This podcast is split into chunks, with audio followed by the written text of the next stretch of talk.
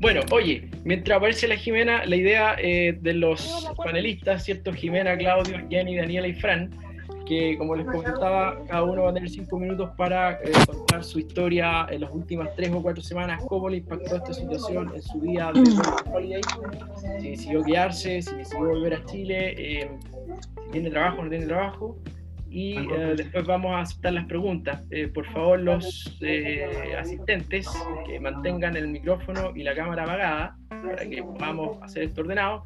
Las preguntas las pueden poner en el chat que está al costado.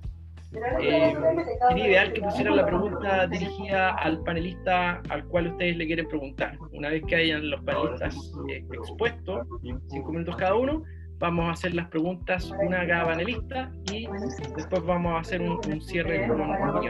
¿Ya? Eh, ¿Apareció la Jimena? ¿Está la Jimena? Jimena. Eh, no, no pude. ¿Está la Jimena? No está, ya. Tenemos 32 personas. Bueno, para no demorarnos más, quiero partir con eh, Claudio. ¿Dónde está Claudio? Hola, Perfecto. Ah, eh, no, en Zoom. Mantengan las, los micrófonos, por favor, apagados. Y eh, Claudio, ¿qué tal? Eh, bueno, agradecer tu, tu, participación. Y tú estás en Varsovia, entiendo, en Polonia. En lo personal, es la primera persona que yo conozco que hace un working holiday ahí. Así que cuéntanos un poquito en cinco minutos qué es lo que has estado haciendo y cómo ha sido tu experiencia en las últimas semanas. Por favor, adelante Claudio. Vale, gracias. Eh, bueno, yo llegué acá en noviembre del año pasado y eh, claro, eh, no, me imagino que debo ser el primero porque no he visto promoción a, Polonia precisamente en la página, pero ha sido una experiencia muy grata.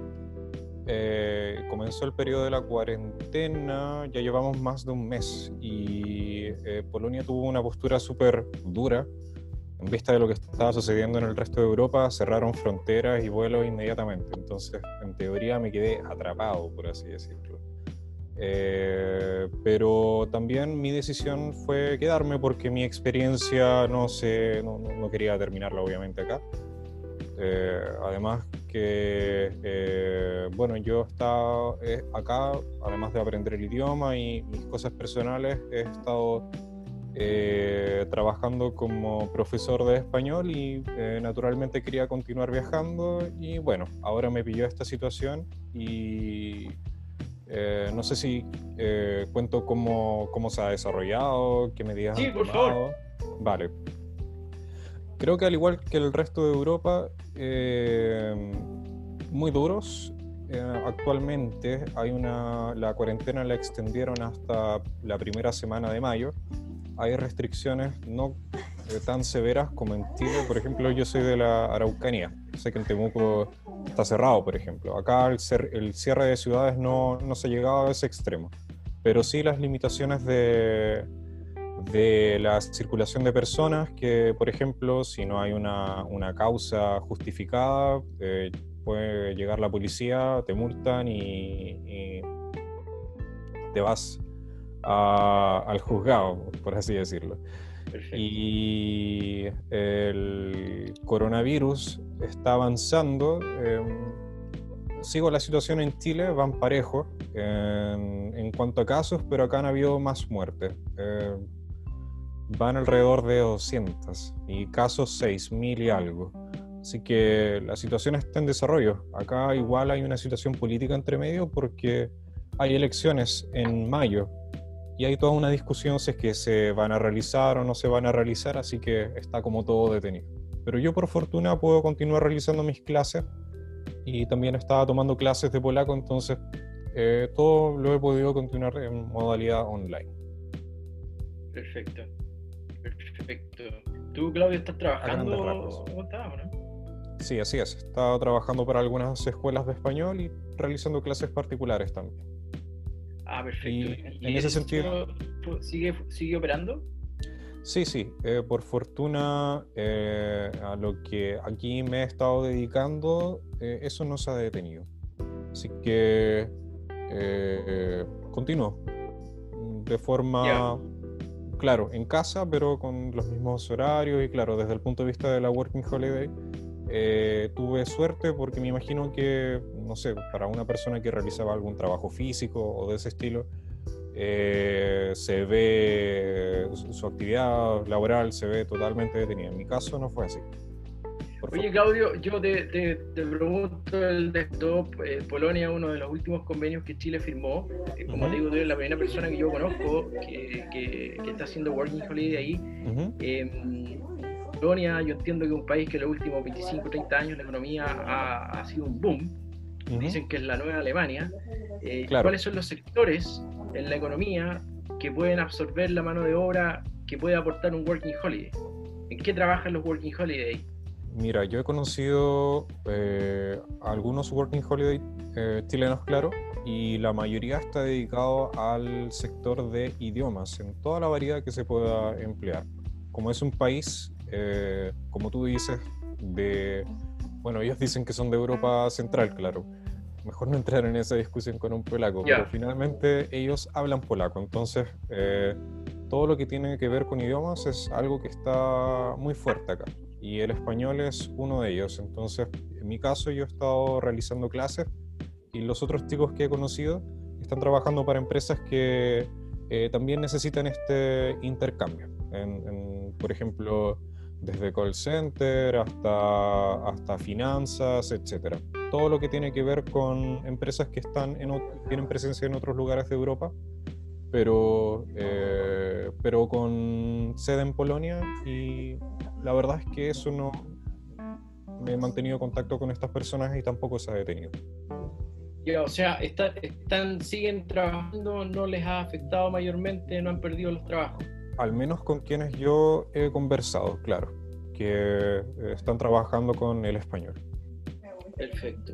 La barrera principal, eh, por, hay que decirlo, es el idioma que el inglés, claro, eh, la gente joven lo habla, pero si quieres estar acá hay que aprender polaco porque eh, es totalmente necesario. Es muy difícil, pero para mí es muy motivante. Así que... Perfecto. Perfecto. Eh, ok, Claudio, te agradezco tu, tu, tu relato desde Varsovia. ¿De qué ciudad eres tú acá en Chile? Yo soy temucano. Ya, excelente. Tenemos ahí el, segundo temuquense en el live. Oye, quiero pasar a. Gracias, no sé Claudio. ahora o, luego? Las preguntas, después las hacemos. Vale. Vale, muchas gracias. Vamos a, pasar la ronda primero de los panelistas. Eh, quisiera ahora presentar a Jimena Torres. Eh, entiendo que Jimena ha hecho varios Working Holidays, corrígeme si me equivoco y, actualmente está haciendo la de Suecia y está en Estocolmo. Eh, así que quiero eh, que nos comente Jimena, por favor, tus últimas experiencias, las últimas tres o cuatro semanas, qué pasó contigo, si tienes trabajo no tienes trabajo y, cuál es la situación de los chilenos que hay por allá. Adelante, Jimena. Gracias. Hola a todos. Em, bueno, llevo en Suecia casi ocho meses, nueve meses, estoy al final de mi visa y todo, a ver, hace un mes atrás, acá con coronavirus, no se hablaba mucho, era algo que todos decían, no, es en Italia, y no había mucha conciencia de lo que estaba pasando, eh, pero de un día a otro todo cambió, eh, comenzaron el primer, em, los primeros trabajos fueron, yo creo que los primeros trabajos que la gente perdió fueron en restaurantes y en hoteles, que es donde trabajan los working holiday, que es mi caso también y la mayoría de los chicos que yo conozco acá. Eh, por ahora yo sigo manteniendo mi trabajo, pero menos horas. Trabajo solamente eh, un día o dos días por semana, dependiendo eh, si alguien está enfermo o no, realmente. Y después, por ejemplo, el restaurante donde trabajaba mi novio en cocina, cerraron, se, dijeron que están en bancarrota y despidieron a todos sus trabajadores. Eh, y en el restaurante que yo estoy tampoco se sabe por cuánto más por cuánto tiempo más pueden sostener la situación porque la economía no está buena no está yendo mucha gente a, a comer afuera entonces la mayoría de los restaurantes permanecen abiertos, pero la ocupación es del 10%. Entonces, eh, no es bueno para el negocio. Acá mayormente el coronavirus está centrado en, en, la economía del país. No sé, quizás ustedes han escuchado eso, pero Suecia ha tenido una, un manejo de la situación un poco más desde el punto económico. Por esto nosotros no tenemos cuarentena. Entonces está, todo está enfocado a que el autocuidado y cómo nosotros lo llevamos. Entonces acá existe la... Si uno va al supermercado, tiene que mantener distancia, pero es algo que tú lo haces porque tú quieres hacerlo. No estás obligado a seguir a ciertos protocolos, solamente de conciencia social y que todos nos cuidemos. Y es lo mismo si uno se enferma. La mayoría de las veces, si tú te enfermas y tus síntomas eh, son leves, tú puedes continuar, sigue enfermo, pero puedes estar en casa, no vas, no vas a ser llevado de urgencia a un al al hospital y no te van a hacer ningún test. Los test solamente se los están revisando a personas que tienen eh, síntomas graves o tienen otras enfermedades también colaterales. Em, ¿Otra cosa? ¿Alguna consulta? Oye, em, es diferente, es diferente comparado con los otros países que han tomado medidas más drásticas. Acá los casos de coronavirus van, según las cifras oficiales, 10.000, pero esos son solamente 10.000 personas a las que se le han hecho el test. Y en personas fallecidas, creo que va como en 800, algo así. Perfecto. Perdón, me, me, distraje un poco. Tú estabas trabajando, ¿no? Sí, estoy trabajando. Sigo haciendo... Eh, ahora dos días a la semana, un día a la semana, dependiendo cómo van los turnos. Oye, ¿y al resto eh, ¿Hay hartos chilenos haciendo Working Holiday ahí? Sí, en Estocolmo sí, chilenos, muchos argentinos y un poco de uruguayos. Ya, y de otros países hay, eh, no sé, por ejemplo, australianos, neozelandeses. Eh, yo no he conocido, pero sé que acá hay mucha gente de la Unión Europea, no sé, hay muchos españoles, mucha gente de, también desde Serbia, Polonia y la mayor, de Grecia también. Y la mayoría que trabajaban en los rubros de hospitalidad, de restaurantes, de servicios, em, se vieron reducidas sus horas o perdieron los trabajos.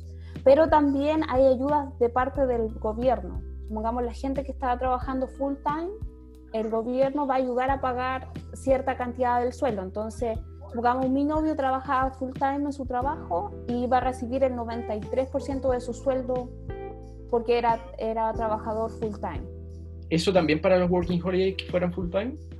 Es para todos los que habían pasado, eh, los que estaban contratados full time y que hayan pasado los seis meses de prueba, porque acá uno tiene, cuando empieza a trabajar, tiene seis meses de prueba. Quizás hay empleadores que van a, que van a agregar a las personas de menos de seis meses o quizás los van a, ya los despidieron. Eso igual depende del empleador, cómo él maneja la situación con sus trabajadores. Por ejemplo, en mi trabajo, yo tengo un trabajo del 50% en mi contrato eh, y a la mayoría de la gente en todos los restaurantes que era part-time los despidieron. Pero en mi empresa eh, no me despidieron, sino me hacen como un juego con las horas. Claro, perfecto. Entonces depende también cómo los empleadores lo, lo lleven. y también para los que tenían, porque acá tenemos números de identificación como un root. Eh, personal number, quizás pueden pedir ayuda al a la oficina del trabajo y ellos les pueden dar cierta cantidad mensual de dinero. Perfecto, perfecto. Pero eso igual depende eh, de cómo funcione la oficina del trabajo. Eh, no sé para todos, entonces, porque acá hay muchas excepciones, depende mucho de la, la oficina donde uno va, quién atiende, en tu caso. Ok, Jimena, eh, te agradezco tu, tu relato dada la contingencia. Enseguida vamos a volver con alguna pregunta para ti. Quiero recordarle a los chicos que se están uniendo eh, a la transmisión que mantengan sus micrófonos apagados y sus cámaras apagadas, solamente los panelistas mantengan micrófono y cámara encendida para que esto sea más ordenado. Pueden hacer las preguntas en el chat, por favor, si eh, sería ideal que las hicieran dirigidas, que dijeran quiero preguntarle, no sé, a Jenny o a Jimena, tal, tal cosa, después las vamos a leer, ¿ok? Eh, gracias Jimena, quiero continuar con Jenny. Jenny, ¿dónde está? Ahí está Jenny, perfecto. Bueno, Jenny es una historia un poquito diferente. Ella eh, viene llegando de Canadá y está en este minuto en Santiago. Por favor, Jenny, cuéntanos eh, qué te pasó. Es de Valdivia, yo soy de Valdivia. De Valdivia, perfecto. Sí, sí. Eh, bueno, para introducir, porque igual me han llegado preguntas, yo no estoy en Canadá en este momento, llegué hace como un mes aproximadamente.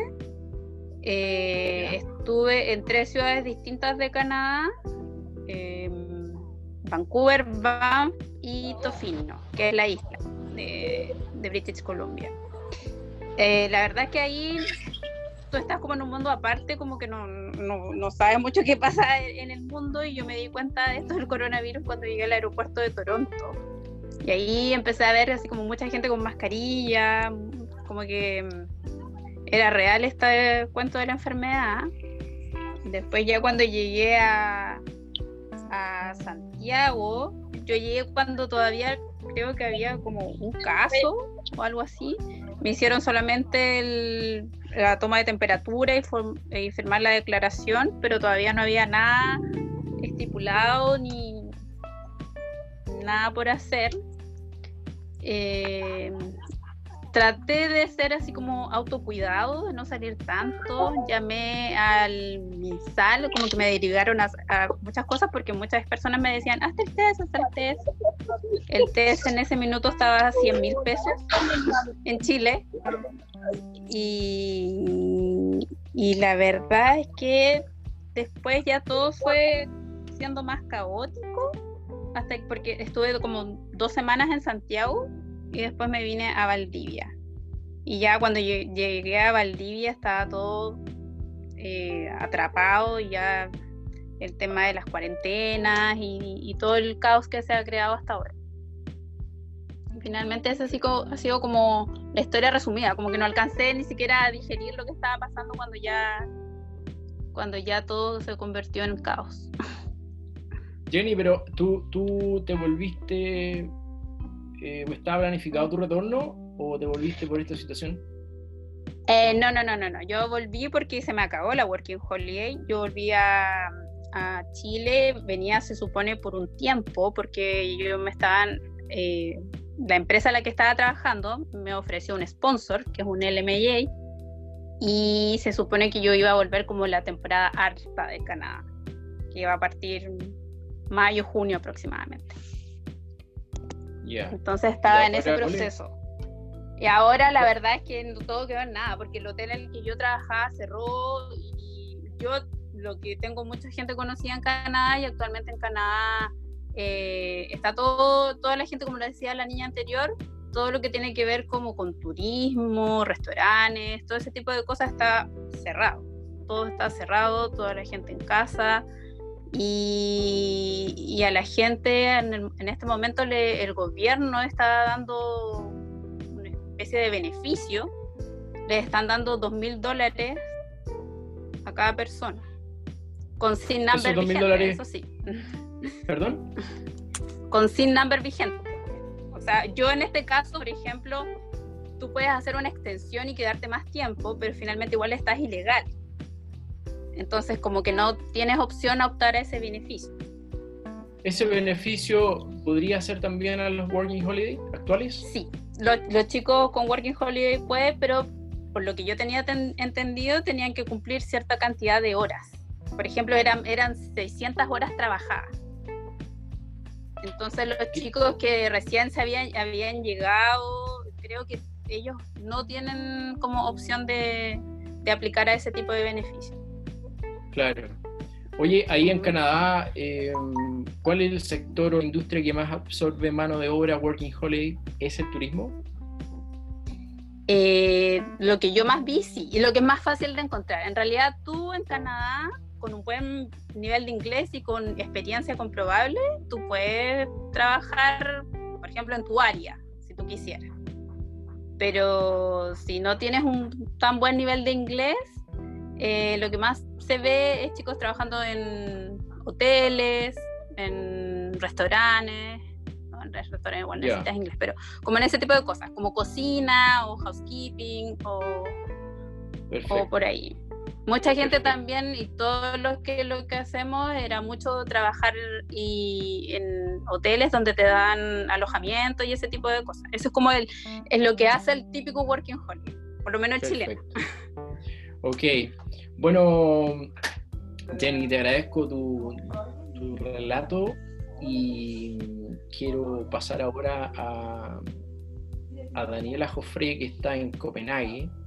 Elena, por favor, cuéntanos qué fue, qué ha sido de tu vida en las últimas tres o cuatro semanas. ¿Cómo te ha impactado esto, si es que te impactó? Adelante, por favor, gracias.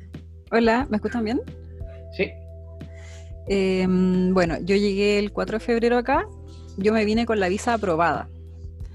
Entonces, cuando yo llegué, lo primero que hice fue buscar casa para poder tener, para poder pedir mi CPR, que son como cosas básicas que tenéis que sacar, papeleos básicos como de Working Holiday, y que son indispensables para poder trabajar.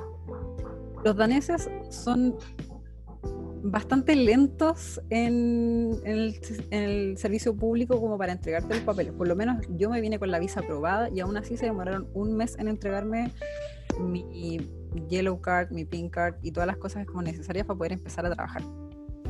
Pasado ese mes, em, se cerraron las fronteras. Esto fue como el 12 de marzo, más o menos. Eh, se cerraron fronteras, empezaron, se cerraron bares, restaurantes, eh, básicamente todo lo que pueden trabajar un working holiday acá en Dinamarca eh, se cerró. yo no conseguí trabajo, sigo sin trabajo. Eh, echando mano a los, a los ahorros. Em, obviamente pensando en si vuelvo a Santiago o no, pues yo soy de Santiago. Eh, obviamente no tengo ganas, yo me vine con, la idea de, pasar un año acá, de trabajar, juntar lucas y, y, viajar, como me imagino casi toda la gente que se viene para acá. Entonces, la verdad es que estas últimas tres semanas las he pasado un poco vagando, eh, conociendo lo que se puede de la ciudad, como... porque acá, como decía otra chica antes, acá no hay una cuarentena, acá no está prohibido el, libre tránsito, o sea, tú te puedes mover por donde quieras, lo ideal es que te quedes en tu casa, que no vayas a los lugares donde se aglomera gente, como un supermercado, menos que lo necesites. Em, bueno, y lo que dije recién, que todos los cafés, todos los bares, las discotecas, todos esos lugares están cerrados. Eh, pero tú te puedes mover acá. Acá las medidas igual son bastante laxas, por así decirlo. Las medidas que, se que tomó el gobierno acá igual fueron eh, tempranas, por decirlo de alguna manera. Eh, se cerraron las fronteras, se cerró el servicio público, eh, le pidieron a la gente que trabaja, que por favor trabajara desde su casa si es que podía y los que no, que lo hagan con las precauciones debidas, como muy, muy por el lado como del tema del autocuidado y de ser responsable. Em, la verdad es que los daneses, eh, la policía que em, son los que más hablan al respecto, eh, controlan a la gente en los lugares públicos eh, porque acá te piden que no te juntes de más de 10 personas. O sea, más de 10 personas, eh, hay una multa como de 1.500 coronas. Eh, si te pillan, no sé, en una plaza con todos tus amigos y son más de 10, multa. Eh, o una fiesta particular, por ejemplo, si alguien también, uno de tus vecinos te denuncia, también te pueden multar. pero aparte de eso, los daneses están muy relajados. O sea, yo los veo muy relajados haciendo sus vidas bastante normales. Pero tomando las precauciones. Perfecto. Oye, tengo la impresión que mm, en, Dinamarca o en Suecia eh, y en otros países también, el sistema de salud se basa en que tú te sientas muy mal para que te atiendan, ¿o no? ¿Es así allá? Eh, sí, la verdad es que lo, comenté con otras personas, otros chilenos, que amigos que se han enfermado, y acá no son muy buenos para el remedio, para el medicamento, para hacer exámenes, qué sé yo. Eh, entonces, por ejemplo, en el tema del coronavirus, eh, yo tuve una amiga que estuvo súper enferma y fue al hospital y nada, o sea, la atendieron como a tres metros, le tomaron la temperatura con un láser y fue como, vayas a su casa. y no le hicieron el examen. Si es que ella probablemente eh, tuvo el virus, em, lo tenía, nadie sabe, porque acá en realidad el tema es, si no estás mal, por favor no vayas al médico porque vas a colapsar el sistema. Eh, Eso es política de siempre. Sí, sí, es para todos. En general, igual a veces se pasan, pero se pasan con algunas cosas. Pero, mm, pero el tema es que acá el acceso a la salud es gratuito. Es gratuito para nosotros que tenemos que venir con un, con un seguro, eh, pero es gratuito porque somos residentes temporales y para los residentes también, para los ciudadanos también es gratuito. Entonces, eh, no se abusa del... No se abusa. claro, es como eso. Pero funciona, o sea, por lo menos yo tuve que pedir una hora al médico en contexto coronavirus por una cosa que no era coronavirus. Y llamé, me dijeron, mira, no estamos atendiendo, pero te podemos hacer una, una llamada, una consulta por, por teléfono. Y me devolvieron la llamada y funciona. Entonces, no sé si realmente estará eh, colapsado el, el, sistema de salud como en otros países. No lo creo. Pero, pero no sé, acá de verdad yo veo a, los daneses muy relajados. De hecho, estos, días, estos días que está subiendo la temperatura, hay sol, eh, cambiaron la hora, así que hay más horas de luz, los daneses se vuelven loquitos. Bueno, nosotros también, porque hace falta, hace frío. Pasa mucho rato en la oscuridad. Claro, y estos días, calles, ahí tú veis gente bañándose en los canales y hay 13 grados. Y no pareciera que hay una pandemia mundial azotándonos a todos. Oye, bueno, te agradezco, Daniela, tu relato desde Copenhague. mira, chicos, eh, los panelistas, si pueden ir mirando el chat, eh, pueden ahí buscar alguna pregunta que quieran contestar. Eh, vamos a ir ahora con François Lloris. Quizás la conocen a ella. Ella es conocida nuestra, ha sido speaker en nuestras charlas un par de veces. Eh, es una experimentada viajera working holiday. y eh, además François es médico, ¿ya? ella viene llegando de Japón donde tuvo un accidente. Como pueden ver, su brazo está fracturado, así que se está esperando recuperar. Eh, Fran, hola, un gusto saludarte. Tú estás en hola, hola. Cuéntanos tu historia de las últimas seis o cinco semanas y también quizá una visión de lo que está ocurriendo Adelante, Fran. bueno, ya la presentación fue hecha. Eh, mi nombre es eh, François, todos me dicen Fran. Eh, llegué desde Japón, fue como el 12 de marzo más o menos. Tal como tú contabas, estaba trabajando en un resort de esquí en el norte de Japón, eh, de mesera, y aparte aproveché la oportunidad para aprender a esquiar y en uno de esos días de esquí caí mal y me fracturé el hombro izquierdo. En primera instancia me habían dicho que me tenía que operar, así que dije, ya, pues me voy a tener que ir a Chile, porque en Japón operarme incluso con el seguro y todo, de hecho el seguro como que me puso problemas un poco porque era un accidente de esquí, al parecer no lo cubría, y a pesar que allá uno puede usar el, el seguro nacional de salud, es obligatorio estar inscrito en el Seguro Nacional de Salud, eh, igual me habría salido muy caro, así que me tuve que venir pero al final el traumatólogo cuando me realizó otros exámenes decidió que no era necesario operar, así que estoy en reposo en mi casa nomás con este odioso cabestrillo, pero esperando a que salga. Eh, Japón, a ver, eh, la pandemia en Japón llegó más o menos como a principios de febrero. Ahí se empezaron a reportar los primeros casos en Tokio, si mal no recuerdo. eh, estuvo este, este, ¿cómo se llama este? Ah, era un crucero, el, era uno de estos de los Princes, no me acuerdo cuál. Concordia. Estuvo varado, ¿ah? ¿De Concordia? No, no, otro. Eh. El Diamond Princess, ese, el Diamond Princess, que estuvo como un mes en la bahía de Yokohama, que está cerca de Tokio, porque habían casos confirmados. Entonces estaba el crucero aislado del resto del país. O sea, no podía la gente bajar porque habían, creo, como de los mil y tantos pasajeros, hubieron como 300 casos, no más, como 700. Eran como 3.000 pasajeros, hubieron como 700 casos. Y de ahí fallecieron como 10 personas.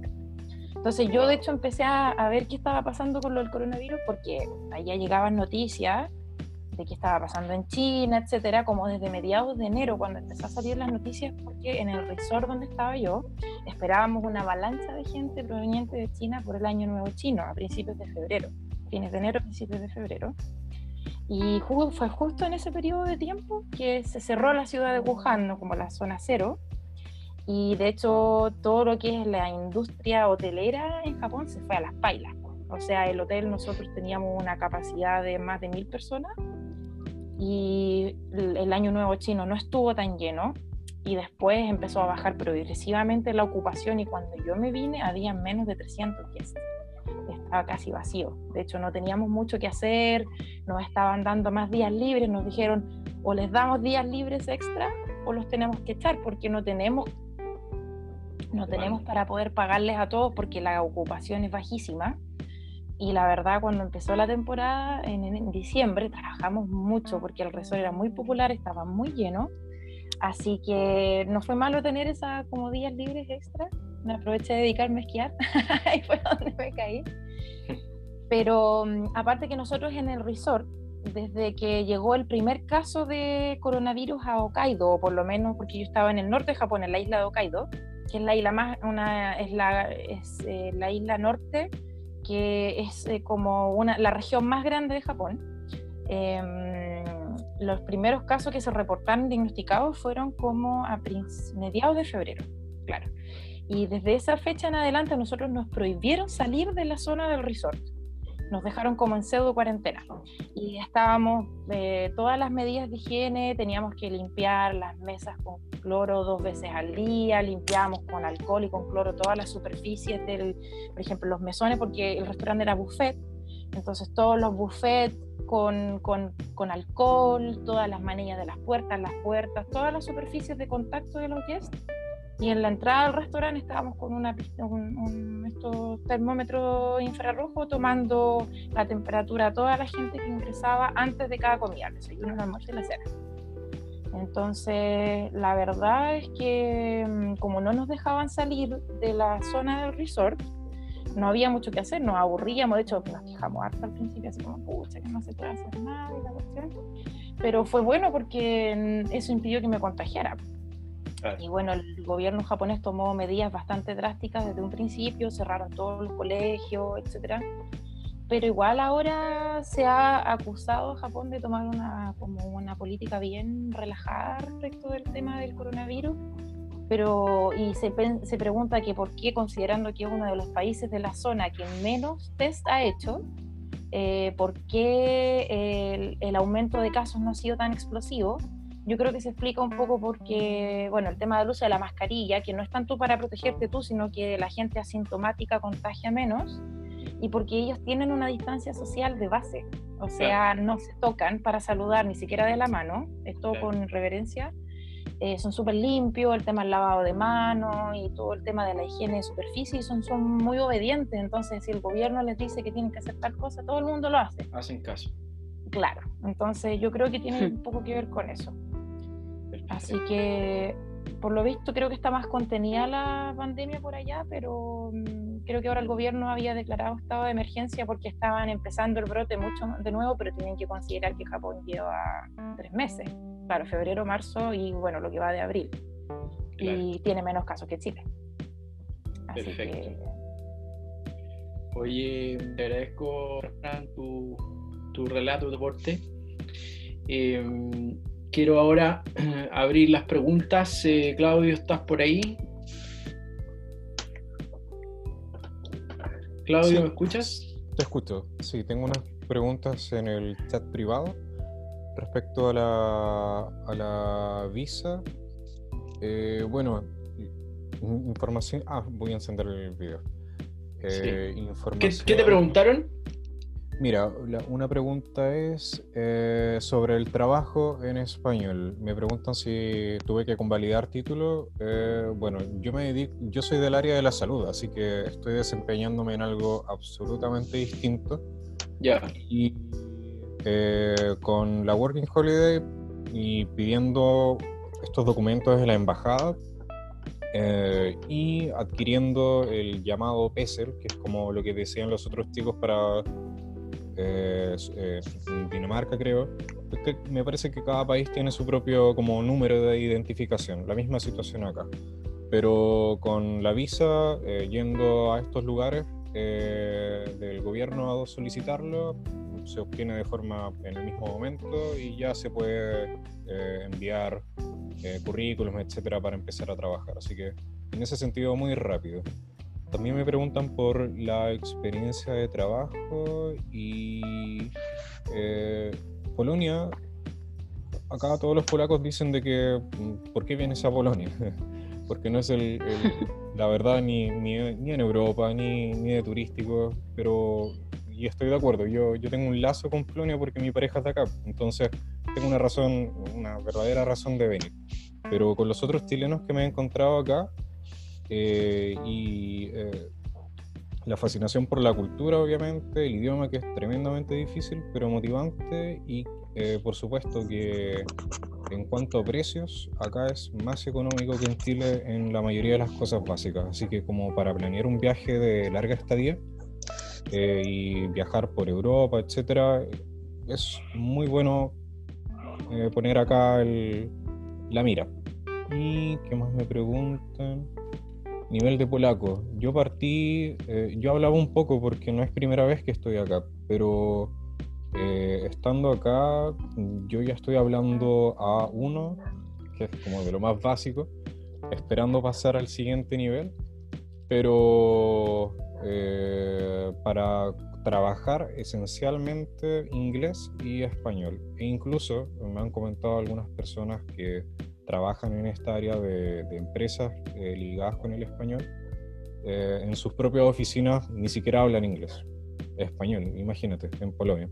Entonces, eh, hay hartas posibilidades desde el área de, del idioma, no, no del trabajo físico ni de turismo, sino que de, de todo lo que sea comunicaciones. Así que, en realidad, recomendado para la gente que... Perfecto.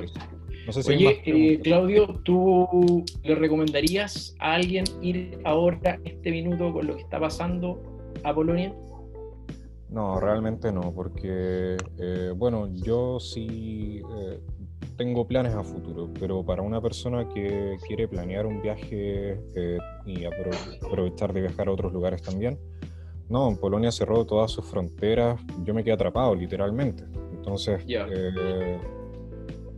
la situación, a diferencia de Dinamarca y otros países eh, que se lo han tomado de forma más liviana, acá, se lo acá fueron con todo y probablemente vayan aumentando las restricciones. Así que por ahora esperar en mi caso y cuando se levanten las restricciones y, y se estabilice todo, claro, lo recomiendo mucho, pero no en este minuto. Perfecto, Claudio. Muchas gracias. Vamos a volver contigo enseguida. Jimena, ¿está por ahí?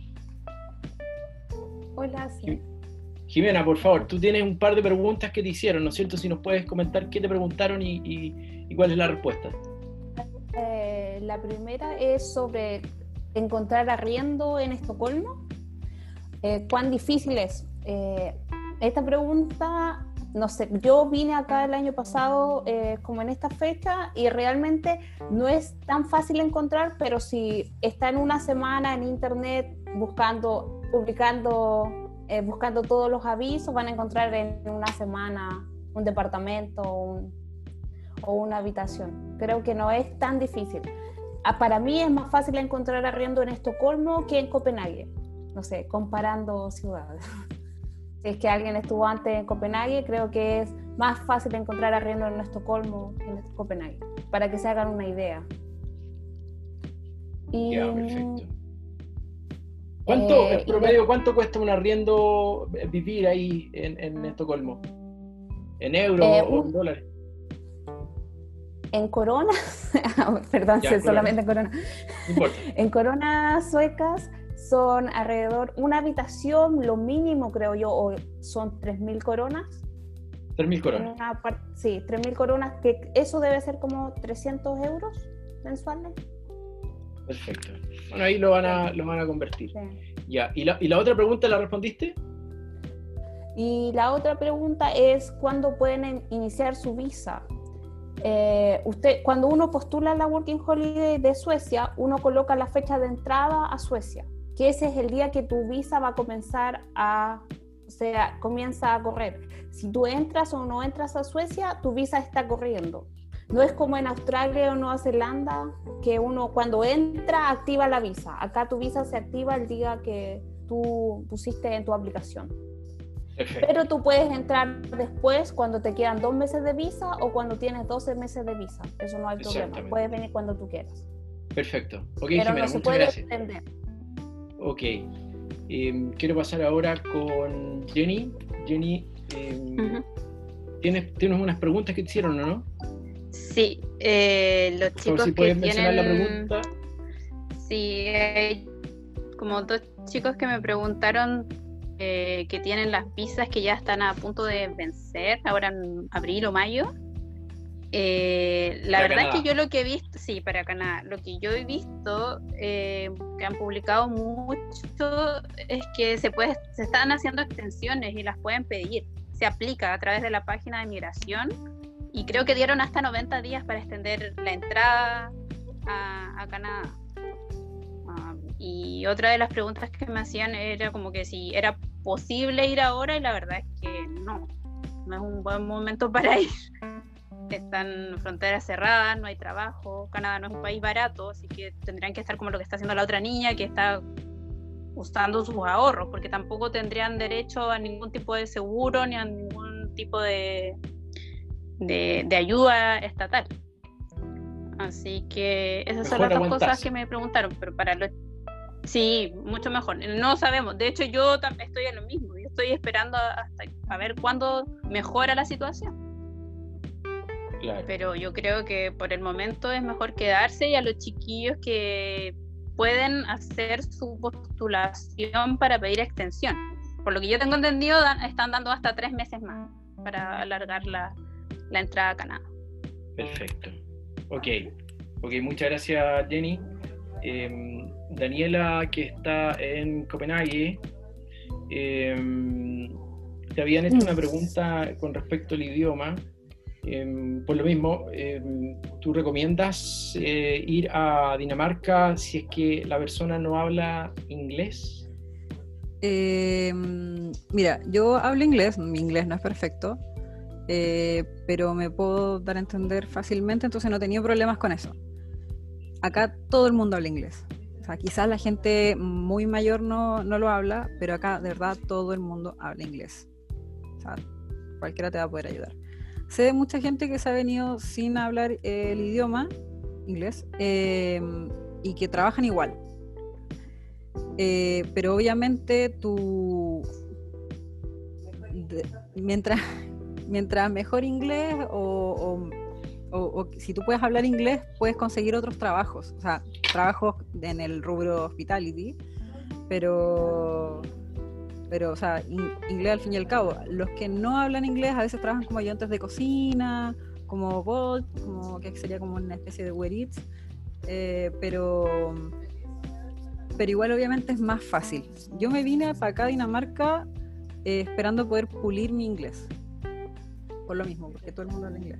Entonces, ideal es que algo sepan, para que no anden tan perdidos, para que no les cueste tanto, para que tengan más Claro, mayor Hay, hay harto de interés de, de los chilenos de ir a Dinamarca. ¿Qué sabes tú de que yo solamente leo noticias de prensa mientras no vea algo oficial? La verdad que no, no, no me gusta comentar ni publicar nada en el blog, pero aparecieron unas versiones de prensa de que iban a limitar las visas. ¿Qué, qué más sabes tú aparte de eso para los argentinos y los chilenos? Eh, yo que- creo que leí cosas más oficiales. Creo que en la página del, del- del tema de las visas está publicado, pero no ha salido nada oficial. Eh, sería una lata, pero bueno, yo alcancé. Era un, mal, era un momento, pero... Exactamente. Bueno, eh, comentar que Dinamarca es, eh, es el país que primero suspendió el convenio. ¿ya? Que esté suspendido no quiere decir que se acabó el convenio, sino que transitoriamente, temporalmente está suspendido, no están procesando ningún aviso. ¿ya? En la medida que ha ido esto, eh, que han ido superando cierta urgencia, ¿cierto? algunos servicios de migración han eh, emitido comentarios con respecto a los, convenios Working Holiday. Claramente hoy día, dada la urgencia, yo creo que los Working Holiday no son prioridad. Es que no es prioridad para el país, o sea, tienen otras cosas que hacer y básicamente atender a, a, su población más que a, gente que viene a hacer una Working Holiday. Perfecto. Gracias, eh, Daniela. Y para cerrar la ronda de preguntas, eh, eh, Fran, Fran, aprovechar que tú conoces esto técnicamente, de tu visión de médico, ¿qué puedes comentarnos para hacer un cierre en función de lo que de lo que ha pasado en los distintos países y lo que tú crees que está ocurriendo hoy día en Chile? ¿Cuál sería el mensaje para nosotros y los jóvenes que están probablemente ansiosos de continuar con sus visas? A ver, yo tengo como opinión personal y también coincido mucho con mis colegas del gremio y muchos de los profesionales de la salud en general, es que las medidas han sido bastante blandas. Eh, no, no, se le ha tomado el peso al grado de seriedad que tiene este, este virus y el grado de alcance que puede tener en términos de, de, la, de, la, de como la potencialidad del colapso del sistema de salud. Por ejemplo, acá en la Araucanía, que es donde está más complejo el tema, ya estamos por colapsar los sistemas, todo lo que es los centros asistenciales y, y las, noticias han salido mucho, por ejemplo, ahora que estamos en Semana Santa, hubo un éxodo masivo de gente hacia la zona lacustre, Pucón, Villarrica, y la gente no entiende por qué pedimos que no salgan, porque dicen, pero si yo no voy a tomar contacto con nadie, pero si estás, por ejemplo, en una, ciudad chica, vas y te enfermas, vas a colapsar un sistema de salud chico, donde hay una comunidad pequeña, vas a ir a sacar recursos del, supermercado, etcétera, de una comunidad pequeña que ya tiene una economía frágil, entonces, y porque mm, con el tema de que los asintomáticos, que eso no era algo que se tuviera del todo seguro, que los asintomáticos contagian también, por lo que se entiende, eh, es muy difícil saber en este momento, o sea, es imposible saber si alguien tiene coronavirus. Uno tiene que actuar como si todo el mundo lo tuviera. Entonces, hasta salir a correr es un riesgo.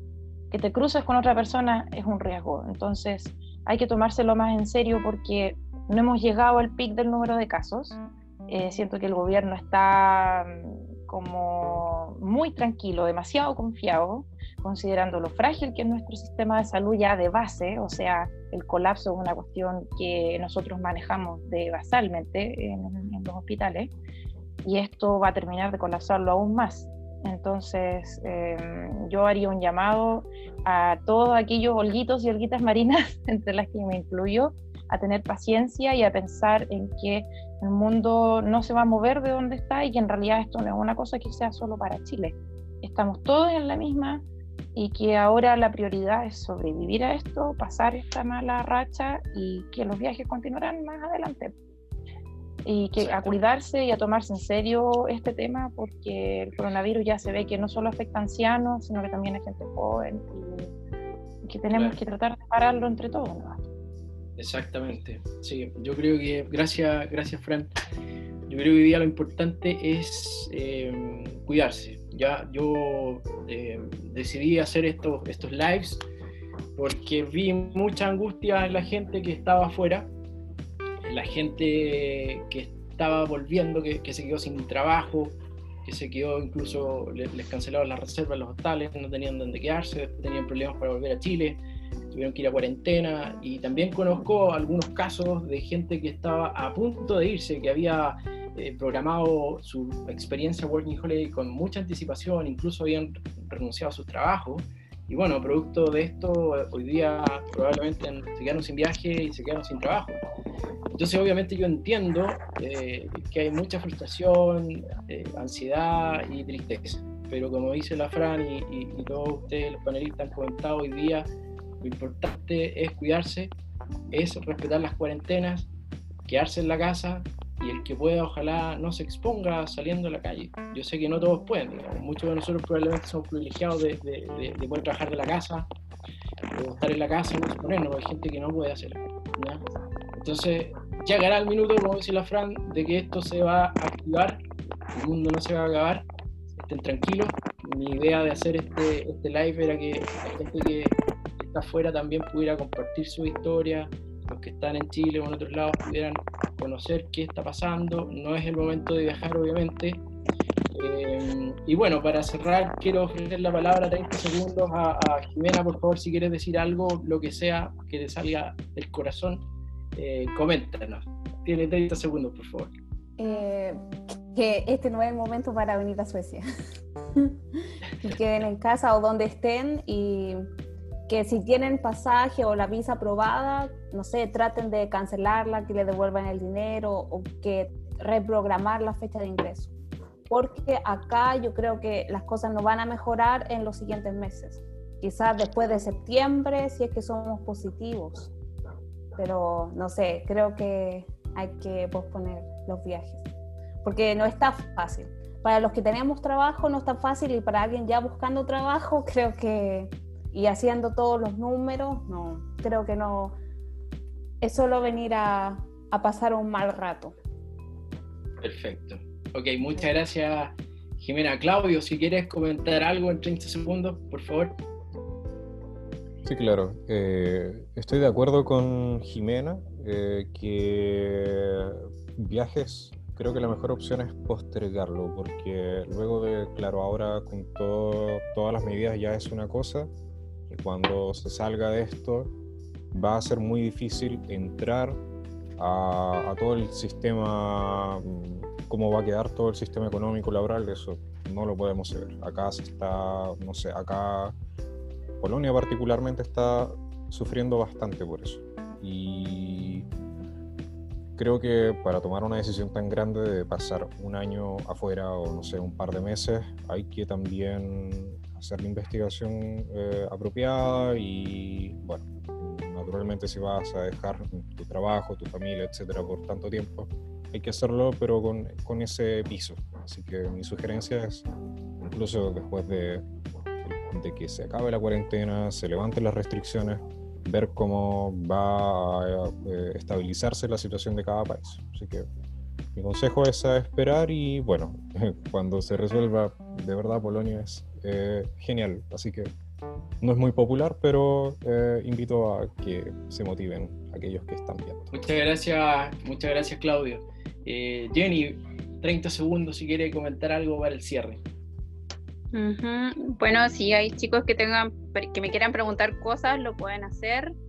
Y lo mismo que todo, no es un buen momento para ir. No van a tener trabajo, no van a tener red de apoyo Así que, porque conozco mucha gente de, personas que están solas. Y así que tener paciencia solamente y esperar que los lugares no se van a mover. Perfecto. Muchas gracias, Jenny. Eh, Daniela, si, quiere comentar algo al cierre, por favor. Em, bueno, no vengan a Dinamarca. Eh, no por ahora, es un país carísimo. Eh, y si estás sin trabajo como yo, es difícil. Es un país súper lindo. Em, y si pueden reprogramarlo, háganlo. Pero como dijeron todos, pues cuando esto se calme y tengan la certeza de que van a disfrutar esta experiencia y que no lo van a pasar mal, que no van a estar lejos de su familia, de sus amigos.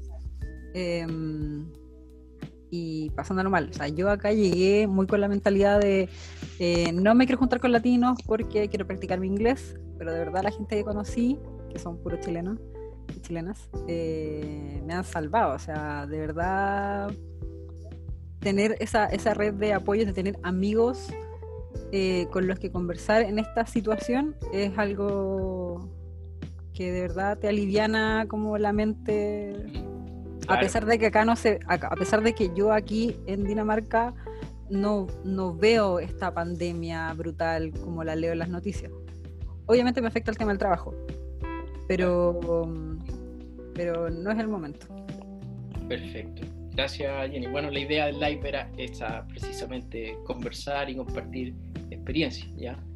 Em, creo que solamente me queda Fran. Em, Fran, por favor, si, puedes comentar algo al cierre ya para ir terminando este live en cuarentena. yo creo que es como en realidad coincido con lo que dicen todos, este no es buen momento para viajar. Yo me vine por otras circunstancias, pero la verdad fue como en el momento preciso. Habría estado bastante angustiada, sola, y con mi familia en riesgo aquí en Chile, así que agradezco el estar acá con mis papás, así que fue mejor.